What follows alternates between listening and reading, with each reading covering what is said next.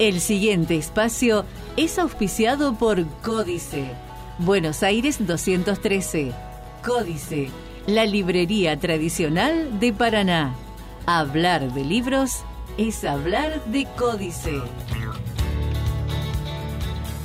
De libros nos habla la profesora Beatriz Arbacetti.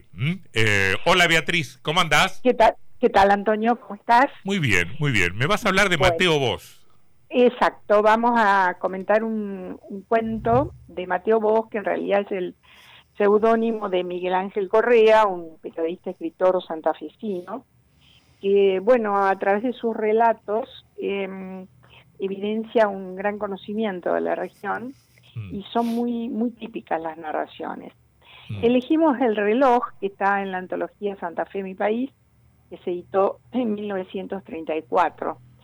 Y hubo una muy buena reedición de Udeva en el año 1963. Eh, claro, porque Mateo, Mateo Bosch, que se llamaba Miguel Ángel Correa, ese es su verdadero nombre, había nacido en 1881. O sea que este libro lo escribió teniendo ya 50 años, ¿no? Claro, claro, sí, sí, sí, efectivamente. Bueno, em, comienza el relato eh, diciendo cuando a Jerónimo Ortega le ofrecieron un conchavo en las islas de San Javier, pensó en su entenado Anselmo Cruz. Tenía habilidad y voluntad el muchacho para voltear un árbol con el hacha y cargar los troncos en los cachapés. Bueno, acá ya aparecen dos de los personajes em, que trabajan en los obrajes mm. y parece que al mayor em, le ofrecieron un trabajo en otro lugar, mm. más conveniente, y pensó en Anselmo Cruz.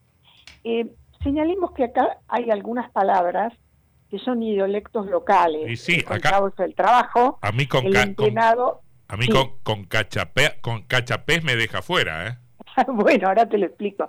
No, el entenado es el hijo de la pareja que no se comparte y los cachapés son carros, em, al estilo de los carros rusos creo que son, donde se cargaban eh, los troncos eh, para trasladarlos.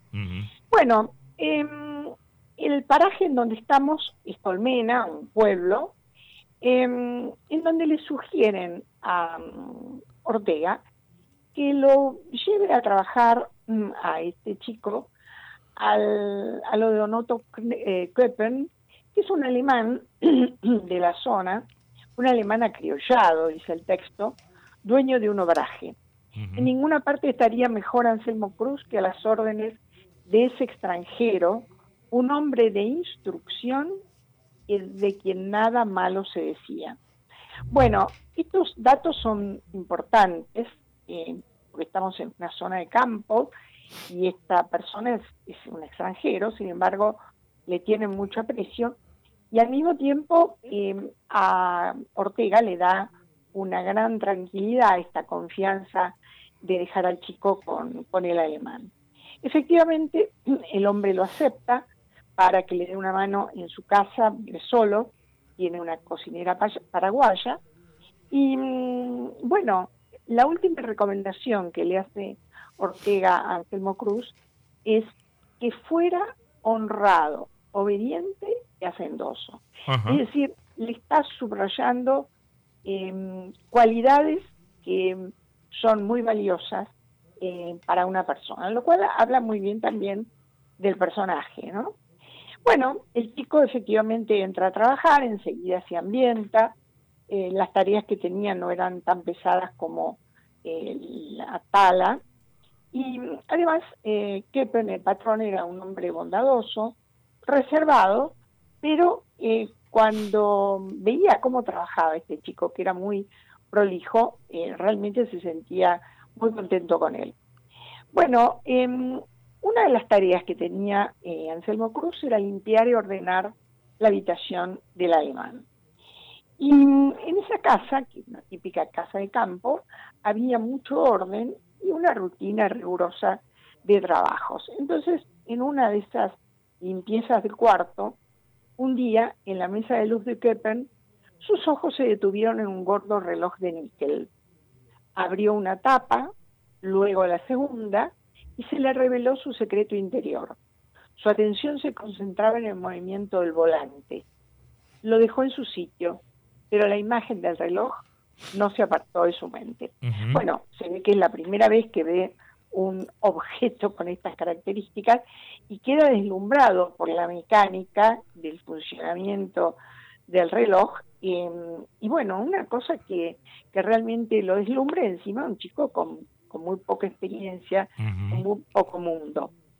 Pero bueno, eh, a los días el patrón cae a la comisaría para hacer una denuncia y le cuenta al comisario, la semana pasada fui al obraje y cuando volví no encontré yo en casa un sirvientito, Anselmo Cruz. Según la paraguaya que me cocina, dos días antes el muchacho tomó campo fuera. Lo lamenté de verdad, porque era inteligente y ya me conocía los gustos. Pero esta mañana he notado la falta de un reloj de níquel. El comisario se queda sorprendido y le dice que realmente él no creía que fuera capaz de robar el chico. Y Kepler le dice, es curioso, se ha llevado el reloj que vale poca cosa y no ha tocado uno solo de los billetes de 100 que estaban en el mismo cajón. No habría hecho la denuncia a no ser por el aprecio que tenía el tacho que vino conmigo de Hamburgo en el año 6. Eso, eso, dice el eso dice el alemán al policía. El alemán, claro, este, y le ha traído el reloj como recuerdo de, Hamburgo. Bueno, el comisario se vio obligado a, a intervenir, le promete recuperar el objeto, y además tiene presente eh, que su jefe político eh, le ha recomendado, dada la proximidad de la elección, atender especialmente al alemán, eh, porque tiene en cuenta que con él trabajan 200 obreros. Ah. Y bueno, esto es lo que... 200 votos ahí, claro. Exactamente. Acá lo que se está planteando es algo bastante recurrente en la literatura de la época, como una presión de parte de eh, personas a quienes se les tenía respeto y temor al mismo tiempo, que podía llegar a influir en el voto de sus trabajadores, lo cual no era una cuestión menor. Bueno, em, comienzan a buscarlo y en una semana lo encuentran en una localidad vecina, golondrina, y lo traen a Colmena. El chico no confiesa nada, lo hacen desvestir, el reloj no aparece, le preguntan dónde lo ha dejado y explica que lo ocultó en un algarrobo del pueblo. Bueno, van a buscarlo, la búsqueda es infructuosa y el comisario lo amenaza con una tortura habitual. Le dice, vas a decirme qué hiciste con el reloj. Si no, voy a sacarte lonjas de los lomos. Mm. ¿Lo vendiste en alguna pulpería? Mm. Anselmo no lo vendió, dijo que lo enterró, por segunda vez un argumento, en un hoyo cerca de un monte eh, cercano al camino que va a la forestal. Mm. Bueno, expliquemos de paso que la forestal fue una empresa famosa que se desarrolló entre fines del siglo XIX y comienzo del XX en el sur de Chaco y norte de Santa Fe. Como resultado de esa instalación durante más de 50 años, em, la tala fue del 90% de los bosques de quebracho. Con lo cual, bueno, el, daño que ahora uno puede registrar a raíz de los estudios ambientales y la defensa de la fauna y de la flora, la tala del 90% de los bosques ha sido sumamente significativa. A raíz de eso, en 1919 y 1923, hay luchas obreras en la última se produce realmente una masacre, porque Buenos Aires manda a intervenir a la Gendarmería Volante, que se llamaba, y a la Liga Patriótica, que eran em, eh, gente de derecha confesa, ¿no? Bueno, ellos se fueron en el año 60, pero la, la explotación de estos bosques a mí particularmente me hizo acordar a la de eh, la zona de Yerbatales en el río oscuro de, Alfredo Varela que comentamos eh, no hace mucho. y que realmente los hombres trabajan a destajo y este, eh, ganan muy poco y bueno, todo sale fuera del país. Bueno, el chico vuelve a engañarlos, le dice que no, que en realidad dejó el reloj en un nido de horneros en un chañar junto a la laguna del pescado. Y, por lo que veo le dieron para que para que tenga y guarde, ¿no? Lo, azotaron bastante. Exacto. El, el, comisario se siente totalmente burlado, lo azota y se dice a sí mismo, con esa soga, soga y una vagina acabará por confesar. Pero ocurre que mientras Bermúdez mateaba la mañana, el cabo le informa que el preso ya no resollaba. Anselmo yacía de espaldas, con las pupilas vidriadas y la boca sanguinolenta. Mostraba una sonrisa que era a la par de dicha y de burla. El comisario lo miró, lo miró invadido de súbita lástima. Bueno, acá podemos suponer que a lo mejor no fue tan tan fuerte el, castigo, sino que a lo mejor el chico podía tener alguna enfermedad eh, de la época, como una tuberculosis contraída en las zonas de trabajo. Eh, pero bueno, la cuestión es que mientras lo están observando, el cabo le señala eh, la mano del difunto, la diestra crispada y recogida guardaba el reloj de Otto Kemper que salía sobre el corazón, perdón, que latía sobre el corazón inmóvil de Anselmo Cruz. El chico se había quedado tan obsesionado que se lo había llevado, no tenía ningún interés en, hacerlo dinero, y la primera vez que lo trajeron a la celda, logró eh, esconderlo bajo un ladrillo del piso, y fue justamente lo que delató el lugar donde él había atesorado el reloj. Bueno, digamos que en general la prosa es, es bastante compacta y dinámica. Hay un buen desarrollo del suspenso para la búsqueda del reloj, pero sobre todo el autor me parece que trabaja con muchas imágenes visuales y con eso logra darle teatralidad a la escena.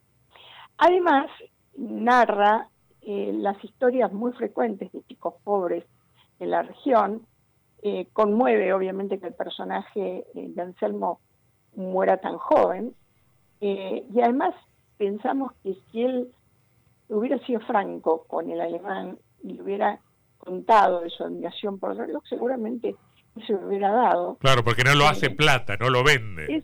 exactamente, era solamente que estaba encantado con esa máquina y no podía despegar su mente de, allí. Es que efectivamente el reloj es un es un aparato muy atractivo. Muy atractivo. Para el que lo, ve por primera vez, este, ver cómo funciona, cómo, cómo giran los volantes es una maravilla. Claro, claro. Bueno, eh, yo comentaría de paso que eh, sobre este texto, en 1974 se estrenó la película Quebracho de Ricardo Bullicher, con un elenco, un elenco de aquellos, Juan Carlos Gené, Lautaro Murúa, Héctor Alterio, Pelinkowski.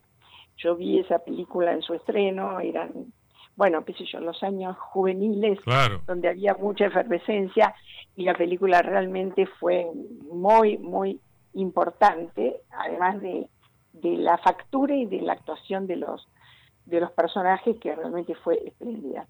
Y diez años después se presenta en el Teatro La Comedia de Rosario, la crónica cantada de la forestal, que es una obra de Iopis Ilensky, que también tuvo em, mucha repercusión, pero bueno, no fue exactamente lo mismo que la película, que apareció justamente en los años 70, en que el ambiente revolucionario estaba candente. Este, así que bueno, esto me pareció importante mencionarlo eh, porque tomaba eh, como base el texto de Cuando, que estamos comentando hoy. ¿Cómo será de importante la película que en el centro de estudiantes, cada vez que, se, había que dar una película y los Rubertos se les perdían los cassettes, metían este quebracho de Ricardo Claro, Y, después pensaba, y, y Jopin Reprogre terminó siendo secretario de Cultura de Menem, me parece, ¿no? Sí, creo que sí, ¿Eh? creo que sí. Lo, estaba, lo, quería chequear y no, no pude. Vos te, vos te acordás de, de la, las veces que viste Quebracho, pero a mí en la facultad un montón de veces por distintos motivos, que o no había venido el profesor, o qué sé yo, que por ahí se proyectaba la hora de los hornos de... La hora de... Sí, el, clásico, la hora de los hornos, quebracho, tire 10, eh, ese, ese tipo de películas. ¿eh? las, las aguas bajan turbias, ese, ese, ese tipo de cosas. Este, eh, los Ruberto hicieron una carrera política con, con esas cuatro películas. bueno, un beso grande, Beatriz. Igualmente, Antonio, hasta, la semana que viene.